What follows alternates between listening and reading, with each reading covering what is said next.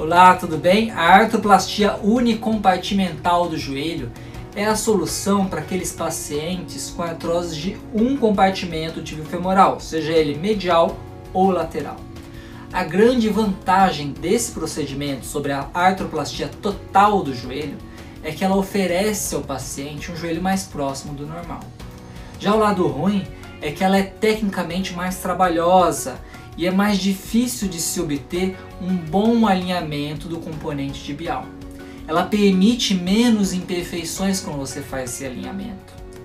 E por isso alguns autores advogam o uso da navegação durante o procedimento, ou seja, um auxílio ao cirurgião de um computador, de um programa de computador para avaliar se o alinhamento está dentro dos conformes, dos limites anatômicos normais.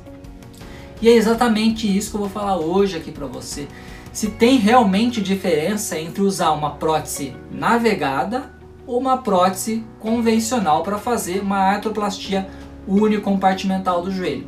Eu sou o Dr. Carlos Vinícius, sou ortopedista especialista em cirurgia do joelho.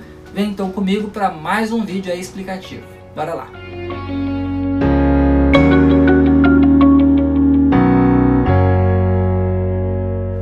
Começar aí, vamos falar das indicações da artroplastia unicompartimental do joelho.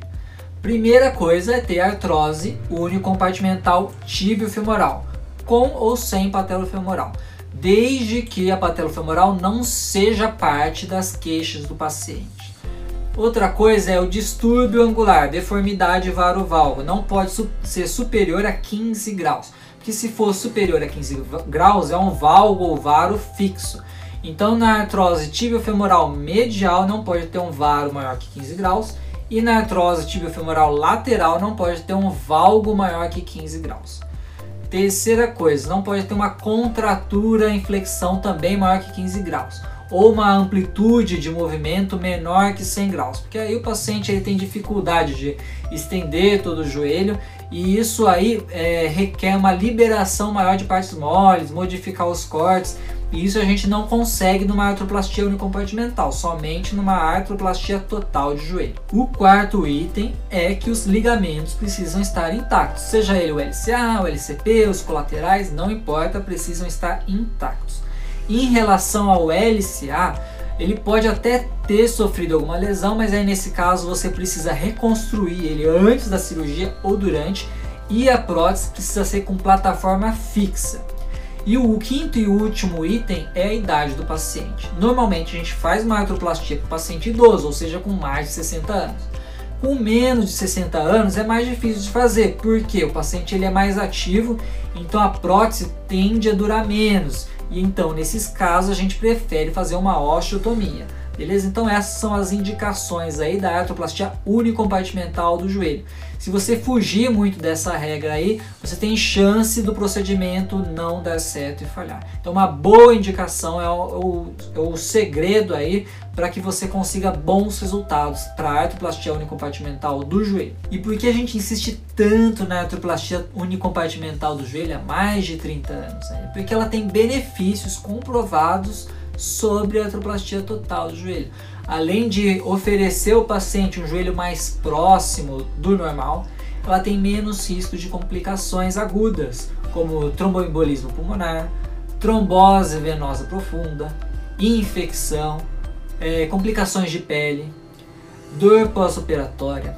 Além disso, a recuperação é mais rápida, a fisioterapia é mais rápida, a amplitude de movimento que o, que o paciente consegue atingir, ele consegue atingir o máximo de forma mais rápida também. Tem menos perda de osso também durante o procedimento, porque você vai fazer menos cortes. Em vez de fazer cortes no joelho todo, você vai fazer só num compartimento do joelho. Além disso, é, é, como a prótese é feita só em um compartimento, o desgaste vai ser mais naquele compartimento. Então a perda óssea a longo prazo também vai ser menor e ela permite ainda você revisar para um componente primário depois. Quando você vai fazer uma revisão, é possível ainda fazer uma revisão utilizando um componente de prótese primária. E se for fazer um componente de prótese de revisão mesmo, a perda óssea tende a ser menor do que se fosse com uma artroplastia total de joelho. Então esses são os benefícios da artroplastia unicompartimental que nos fazem insistir mais quando bem indicado na artroplastia uni versus a total de joelho. Só que, como eu falei, a artroplastia unicompartimental do joelho é mais tecnicamente difícil de fazer, principalmente em relação ao componente tibial, que também dá um certo trabalho na prótese total, mas na unicompartimental é especialmente importante. Na prótese unicompartimental, o componente tibial precisa ser bem ajustado em todos os planos, tanto o axial, coronal quanto o sagital. Vou mostrar aqui, ó. O plano que dá mais dificuldade é o plano axial, porque você precisa direcionar aqui a, a prótese, o, no, o corte, bem certinho aqui ne, nesse sentido aqui, essa rotação aqui axial que pode dar problema. Outra coisa que pode dar problema também na total é no, no plano coronal, né, o vário valgo, e o sagital também eventualmente pode dar problema. Outra coisa que você precisa ajustar bem é a profundidade do corte. Às vezes, se você baixar demais o corte, aí a prótese ela desaba, porque o osso subcondral, o osso metafisário ali, né, se for muito baixo, ele é mais frágil, ele não vai suportar a prótese, o peso do paciente, e aí desaba. Essa é uma das grandes causas de falha, diferente da prótese total, né, que você pode cortar um pouco mais, que não vai desabar o componente tibial como desabaria na artroplastia unicompartimental. Inclusive, isso aí foi um dos grandes motivos porque por muitos anos a sobrevida da artroplastia unicompartimental era bem inferior à da artroplastia total que na verdade era justamente essa dificuldade técnica de fazer a artroplastia unicompartimental, né, o componente tibial. E aí por isso veio a ideia de se usar a navegação, programas de computador para nos ajudar, né, ajudar o cirurgião. E o objetivo dela é justamente evitar esses erros aí, essa da, de alinhamento nesses três planos mais a profundidade. E é por conta dessa dificuldade técnica que por muitos anos a prótese unicompartimental teve uma sobrevida inferior à prótese total, teve um índice maior de revisões na unicompartimental do que na total. Na verdade, por conta dessa dificuldade técnica, não porque o material é ruim. Né? E aí veio então essa ideia de se usar a navegação para auxiliar o cirurgião, para ser uma mão a mais ao cirurgião. Não é uma prótese robótica ainda, porque ainda é o cirurgião que coordena todos os passos. Ele que direciona a prótese, ele vai posicionar lá os sensores, como se fosse um fixador externo, você posiciona os sensores, um no fêmur, outro na tíbia, aí o computador ele capta é, o, o, posicionamento desses sensores, aí você pinta lá, né, você faz umas marcações com esses sensores lá na prótese mesmo, tá aqui, vamos supor, você está operando o joelho, você usa um sensor e vai pintando, como se estivesse pintando aqui no joelho, enquanto isso o computador ele vai é, captando essas, é, essas imagens, entre aspas, que na verdade ele capta o, a posição, né, a posição do sensor. Ele capta essas posições do sensor e ele monta uma imagem dele, é, dessas posições, conforme essas posições, e com isso ele tem uma referência dos pontos anatômicos. E aí é, você faz uma série de movimentos com esses sensores para ir ensinando ao computador, esse programa, a saber onde está cada parte do joelho. E com isso ele vai te dar depois é, as posições anatômicas do joelho para te indicar se o seu corte está muito varo, muito valgo, se está com slope excessivamente aumentado, diminuído e também uh, a questão da rotação axial que é super importante. Para quem já fez ou já está acostumado com a artroplastia total navegada, não tem nenhuma diferença para o cirurgião. Né? O que vai mudar, na verdade, é o programa lá no computador e isso a gente não mexe. A gente só faz a parte técnica cirúrgica mesmo. E o que foi visto em pequenos estudos, pequenos estudos mesmo, né? praticamente série de casos, porque tinha no máximo 25 pacientes em cada, em cada grupo, comparando uma artroplastia unicompartimental navegada versus a convencional. O que foi visto é que teve menos índice de distúrbios de alinhamento, varo valgo, no plano sagital também, nos pacientes submetidos à artroplastia navegada. E aí, por conta disso, foi feito um outro estudo, que é o que eu vou comentar aqui, para comparar o índice de complicações após a artroplastia navegada versus a artroplastia convencional. Esse estudo é recente, com bastante paciente, deu mais de 9 mil pacientes, sendo 8 mil e alguma coisa para prótese convencional e 1025 para prótese unicompartimental. Foi um estudo feito com uma base de dados dos Estados Unidos e o tempo de segmento foi de dois anos desses pacientes pós-artroplastia. Em relação aos dados demográficos, a quantidade de homens era praticamente igual à de mulheres. A, a maioria dos pacientes tinha entre 65 e 69 anos, o segundo grupo de 70 e 74, e aí tinham poucos pacientes com menos de 65 anos e poucos com mais de 84 anos. Tá? Uma coisa que chamou bastante atenção é que 71% dos pacientes tinham hipertensão arterial sistêmica. Outros 20 e 25% dos pacientes ou tinham diabetes, ou tinha DPOC, ou também tinha hipotireoidismo e anemia, algum grau de anemia. Também chama bastante atenção isso, né? O paciente ter também anemia, mas o mais importante é que 71% tinha também pressão alta. Isso aí fala, é, vai de encontro a outros estudos que demonstram é, a correlação entre distúrbios metabólicos, cardiovasculares com a artrose no joelho. Aí o que eles fizeram nesse estudo foi comparar as complicações agudas, ou seja, até 30 dias, as de médio prazo, 30 a 90 dias, e as tardias depois de 90 dias da cirurgia. E aí eles dividiram, distribuíram essas complicações entre clínicas e ortopédicas. As complicações clínicas eles não tabelaram e o que eles viram foi que não teve diferença de trombose venosa profunda nem tromboembolismo pulmonar, né, TVP-PEP, entre os pacientes submetidos à artroplastia unicompartimental navegada e a convencional. Outras complicações clínicas eles nem conseguiram tabelar porque foram tão raras, por exemplo, sepse, infarto agudo do miocárdio, elas foram tão raras que não teve número suficiente, apesar de nove, mais de 9 mil pacientes, não teve número suficiente para fazer análise estatística. Em relação às complicações ortopédicas, Algumas também não atingiram o número mínimo para poder fazer análise estatística. E essas aí foram fratura periprotética, luxação tibiofemoral, soltura séptica do implante, ruptura ligamentar, principalmente o LCA é o que pode romper, né? Não teve ruptura ligamentar, não teve ruptura do mecanismo extensor nem teve problemas graves de cicatrização da ferida operatória. Então todos esses itens aí não, não atingiram o número mínimo para fazer uma comparação estatística, lembrando que teve mais de 9 mil pacientes. Isso aí demonstra que é muito raro ter complicações mais graves aí, ou complicações maiores, né, vamos dizer assim, após uma artroplastia unicompartimental, seja ela navegada ou não, ou convencional e é, isso aí mostra a segurança do procedimento. Né?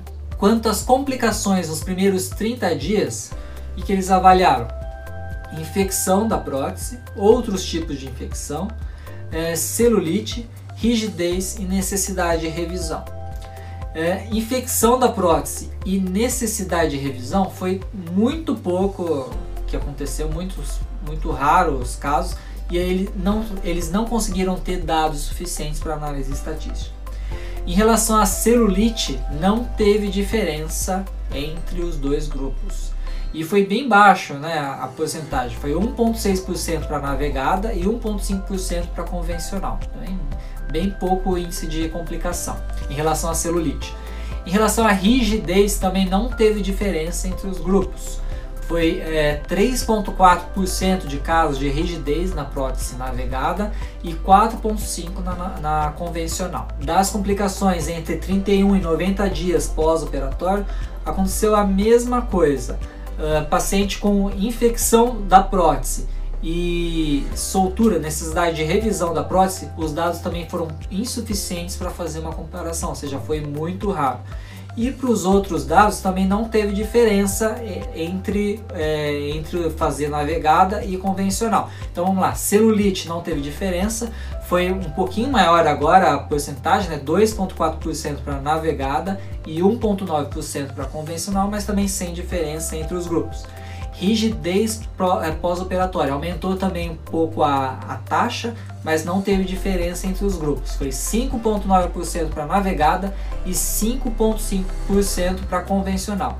E outras infecções pós-operatórias também os dados foram insuficientes, né, por pouca quantidade de pacientes que sofreram essas complicações. Em relação às complicações mais tardias, né, ou seja, mais de 90 dias até 2 anos, aí já começou a ter mais casos.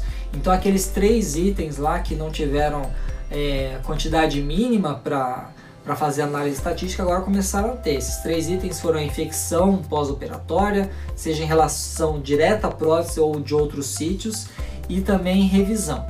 É, mas assim, de qualquer forma, não teve diferença entre os grupos, tanto a navegada quanto a convencional, o índice de complicação foi o mesmo. É, para a infecção da prótese, é, foi bem baixo o índice, né? deu 1,5% para navegada, 1,4% para convencional. Celulite aí já aumentou um pouquinho mais em relação aos outros, né? 4% para navegada e 5,2% para convencional. É, outras infecções também aumentou um pouquinho, mas gerou em torno de 2% para cada um dos dois. Rigidez que aumentou mais, né? foi 7,6% para navegada e 7,1% para convencional. Então, alguma coisa deve ter aí na, na artroplastia no compartimental que aumenta um pouquinho a rigidez, mas isso também acontece na artroplastia total. Pode ter às vezes casos de rigidez pós artroplastia total do joelho. Né? E necessidade de revisão, né, que é uma coisa que a gente quer saber, 3,8% na navegada versus 4,8% na convencional, isso dentro de dois anos, tá?